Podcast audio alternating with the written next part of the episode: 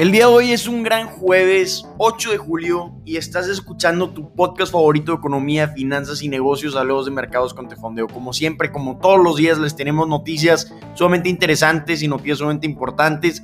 Entonces quédense al pendiente de todo lo que vamos a decir. Empezamos.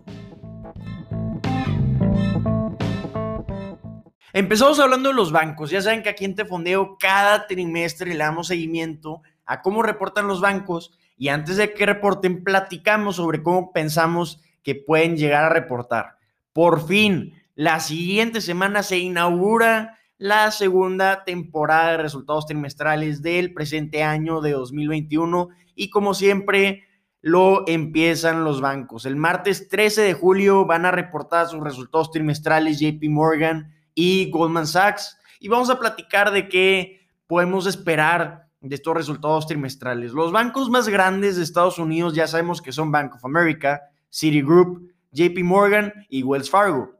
Bueno, se espera que estos bancos reporten utilidades combinadas de 24 mil millones de dólares en comparación con los 6 mil millones de dólares que presentaron el año pasado estos cuatro bancos combinados. ¿Por qué esperamos ver un gran incremento de esa magnitud en las utilidades? Pues ya sabemos que el año pasado los bancos reservaron estos cuatro combinados 33 mil millones de dólares para anticipar enormes pérdidas crediticias que esperaban. ¿Por qué esperan enormes pérdidas crediticias? Pues ya todos sabemos que nos encontrábamos en un ambiente de mucha incertidumbre económica, nadie sabía qué esperar y se esperaban pérdidas enormes porque los créditos no iban a ser pagados de acuerdo a la administración de los bancos y a muchos analistas. Entonces estos bancos tuvieron que reservar 33 mil millones de dólares y sus utilidades se vieron afectadas gracias a esto. Pues bueno, hoy muchos pensamos y vemos que ya estamos en medio de una recuperación económica, de un gran repunte económico, por lo que se espera que los bancos liberen gran parte de sus reservas y que estos cuatro bancos combinados solo presenten reservas de mil millones de dólares. Por lo que vamos a ver un gran repunte, un gran crecimiento en las utilidades. Aunque, si bien vamos a ver este incremento en las utilidades gracias a la liberación de las reservas, sí esperamos ver cómo caen los ingresos por comisiones de trading y ver cómo caen los ingresos también por préstamos debido a este ambiente de bajas tasas de interés y una débil demanda de préstamos. Lo que me gusta de los bancos es que son un gran indicador de cómo van a presentar resultados las demás empresas, la mayoría de las empresas. Piénsalo así, los bancos son los únicos relacionados directamente con el consumidor y con las empresas, por lo que si vemos una baja en ingresos por intereses de préstamos, podemos inferir podemos analizar o interpretar que el consumidor está gastando menos y por lo tanto las empresas van a realizar menores ventas. Entonces, es bien importante ver cómo van a presentar estos resultados trimestrales los bancos, pues son un excelente indicador.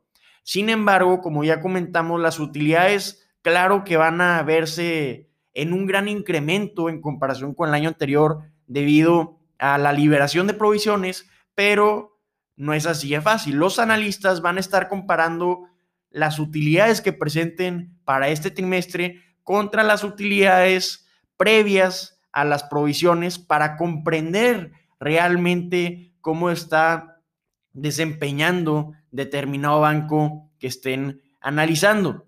Por ejemplo, podemos ver en JP Morgan una caída en provisiones de 20%, podemos ver cómo pueden incrementar las provisiones 20%, por lo que se ha beneficiado por ahí JP Morgan, pero como ya comentamos, van a caer los ingresos por trading y como ya comentó Jamie Dimon, el director ejecutivo de JP Morgan, este monto de la caída puede ser de un 40% a medida que los mercados se vuelven menos volátiles. Ya sabemos que los bancos vieron increíbles ingresos de trading gracias a la gran volatilidad que hemos estado viendo en los mercados, pero a medida que se normaliza, pues los bancos van a estar viendo una caída en los ingresos por este segmento.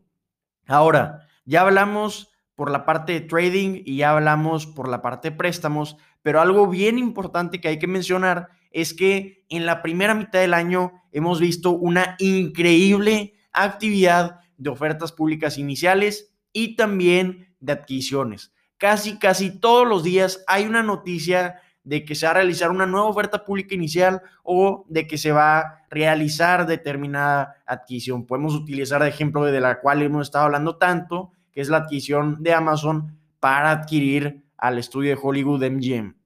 Entonces, esta gran actividad que hemos estado viendo en fusiones y adquisiciones puede provocar un increíble incremento en ingresos por asesoría. Un gran banco que depende de estos ingresos es Goldman Sachs. Goldman Sachs no tiene tanta exposición a los préstamos, pero sí a esta actividad de asesoría financiera entonces, debido a, esta, a este gran incremento de adquisiciones, fusiones y también de ofertas públicas iniciales, podemos esperar un incremento de utilidades de Goldman Sachs de 50%. No vamos a ver esto en otros bancos debido a que no tienen tanta exposición a estas actividades de asesoría financiera, por ejemplo, Morgan Stanley, porque no va a tener tanta actividad si vemos en cuántas ofertas públicas iniciales o en, cuántas fusiones y adquisiciones participó durante este trimestre, pero Goldman Sachs es uno que tuvo demasiada actividad. Entonces, pues vamos a ver cómo reportan la siguiente semana. Como buenos inversionistas hay que estar pendiente, aunque no tengamos acciones de estos bancos, porque ya comentamos que son un excelente indicador de cómo van a presentar sus resultados las demás empresas. Vamos a platicar de conducción autónoma. Tecnología de conducción autónoma, ya hemos visto cómo Tesla lo está implementando desde ya hace rato. Ha tenido algunos accidentes, pero la tecnología es impresionante. Es impresionante ver cómo un vehículo va manejando sin nadie en el volante. Es increíble. Pues bueno, vamos a platicar de una empresa que está desarrollando este tipo de tecnologías para dos de los fabricantes de automóviles más grandes del mundo, Argo. Argo, como ya dijimos, es una empresa que tiene cinco años que está desarrollando sistemas autónomos para Ford y Volkswagen. Aunque al mismo tiempo Ford y Volkswagen, que son clientes de Argo, tienen participación en la empresa Argo. Ford invirtió mil millones de dólares en Argo en 2017 y Volkswagen invirtió 2.600 millones de dólares en la empresa hace un año. Entonces, con estas dos inversiones de estas dos empresas, podemos ver que Argo tiene una evaluación de 7 mil millones dólares. ¿Por qué estamos hablando de la evaluación de 7 mil millones de dólares de Argo? Pues tiene la intención ahora, para continuar desarrollando sus tecnologías, de realizar una oferta pública inicial. Para esto necesita mantenerse en conversaciones con muchos banqueros de inversión para elegir a qué bancos de inversión la van a guiar en su oferta pública inicial. Ya eligió esta empresa a los bancos de inversión que van a guiarla en su oferta pública inicial y son nada más y nada menos que Citigroup y JP Morgan. Estos dos bancos son los elegidos para llevar a Argo a la bolsa. Estos banqueros, JP Morgan y Citigroup, están considerando pues ya la dicha oferta pública inicial o si no, utilizar una empresa de adquisición de propósito especial que ya sabemos que son las PACs que durante esta segunda, durante esta primera mitad del año, perdón, ya me estoy yendo a la segunda, han estado muy de moda estas PACs. Va a ser muy interesante darle seguimiento a esta noticia porque me resulta fascinante ver cómo una empresa pues empieza esta startup autónoma, crece, desarrolla muy buenas tecnologías, consigue muy buenos clientes y hace rondas de inversión privadas pero después se topa.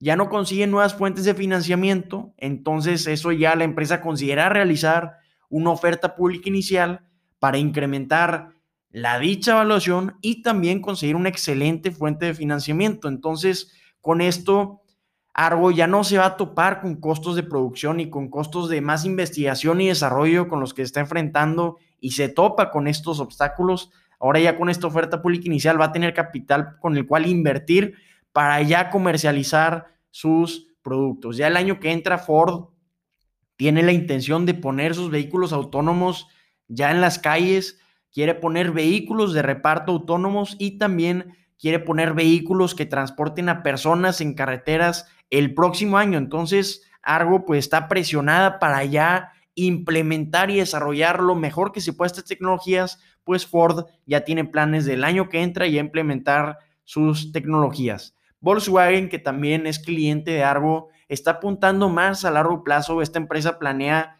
implementar la tecnología Argo hasta 2025, pero bueno, va a ser muy interesante darle seguimiento, como ya dijimos, a esta oferta pública inicial, porque ya va a llegar esta empresa a la bolsa, va a tener más capital y a poder desarrollar mejores tecnologías. Esperemos que sea una gran oferta pública inicial para Argo. En otras noticias, Japón acaba de declarar un estado de emergencia para frenar una nueva ola de infecciones de COVID-19. Esta, esta noticia, pues desafortunada, pues asustó a todos los mercados. Ahorita el Dow Jones va cayendo alrededor de 500 puntos hasta esta noticia del estado de emergencia de Japón. Provocó pánico en muchos inversionistas. Este estado de emergencia va a comenzar el 12 de julio y se va a extender hasta el 22 de agosto. Entonces, además de espantar los mercados y espantar al público también en general de que estamos viendo nuevas olas de infecciones de COVID, también se llevó a encuentro a los Juegos Olímpicos. Los Juegos Olímpicos se van a llevar a cabo del 23 de julio al 8 de agosto, entonces podemos ver que va a estar en medio de este estado de emergencia, por lo que no va a haber espectadores en los Juegos Olímpicos este año. El Comité Olímpico Internacional esperaba ingresos por entradas de 815 millones de dólares y ahora con esta noticia pues podemos esperar que estos ingresos caigan a cero. El presupuesto que se tiene para estos Juegos Olímpicos ronda en los 15.400 millones de dólares. Entonces sin estos ingresos de, ingresos de entradas pues sí van a ser unos Juegos Olímpicos un poco costosos. Además, va a ser un nuevo reto para las televisoras, pues ahora sin espectadores van a tener que encontrar formas en las que puedan mantener interactuando a los espectadores.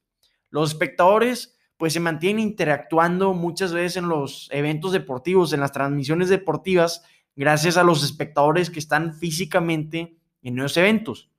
Ahora sin esos espectadores, sin el ruido, sin las porras, va a ser muy difícil mantener una interacción con los espectadores, por lo que vamos a tener que ver a las televisoras implementar tecnologías como las que vimos en el béisbol o en la NFL, en las que vemos asientos digitales para que se vea pues cierta audiencia, aunque sea digital, y también implementar sonidos artificiales que puedan imitar el ruido de la multitud para que los espectadores de las transmisiones de eventos deportivos no se aburran de los eventos deportivos y se mantengan interactuando con estos sonidos artificiales y también con los espectadores digitales. Vamos a ver qué sucede con esta noticia. Es muy importante tener de la forma que se pueda la propagación de este virus. Entonces, pues desafortunada noticia para Japón. Esperemos una pronta recuperación. La tasa de vacunación en Japón en sí ha estado muy lenta hasta este momento una, un 25% de la población en Japón está vacunada actualmente, por lo que sí, sí hay mucho por hacer en la campaña de inoculación contra este virus. Entonces esperemos que mejoren su campaña de vacunación y también que se recuperen de esta ola de nuevas infecciones.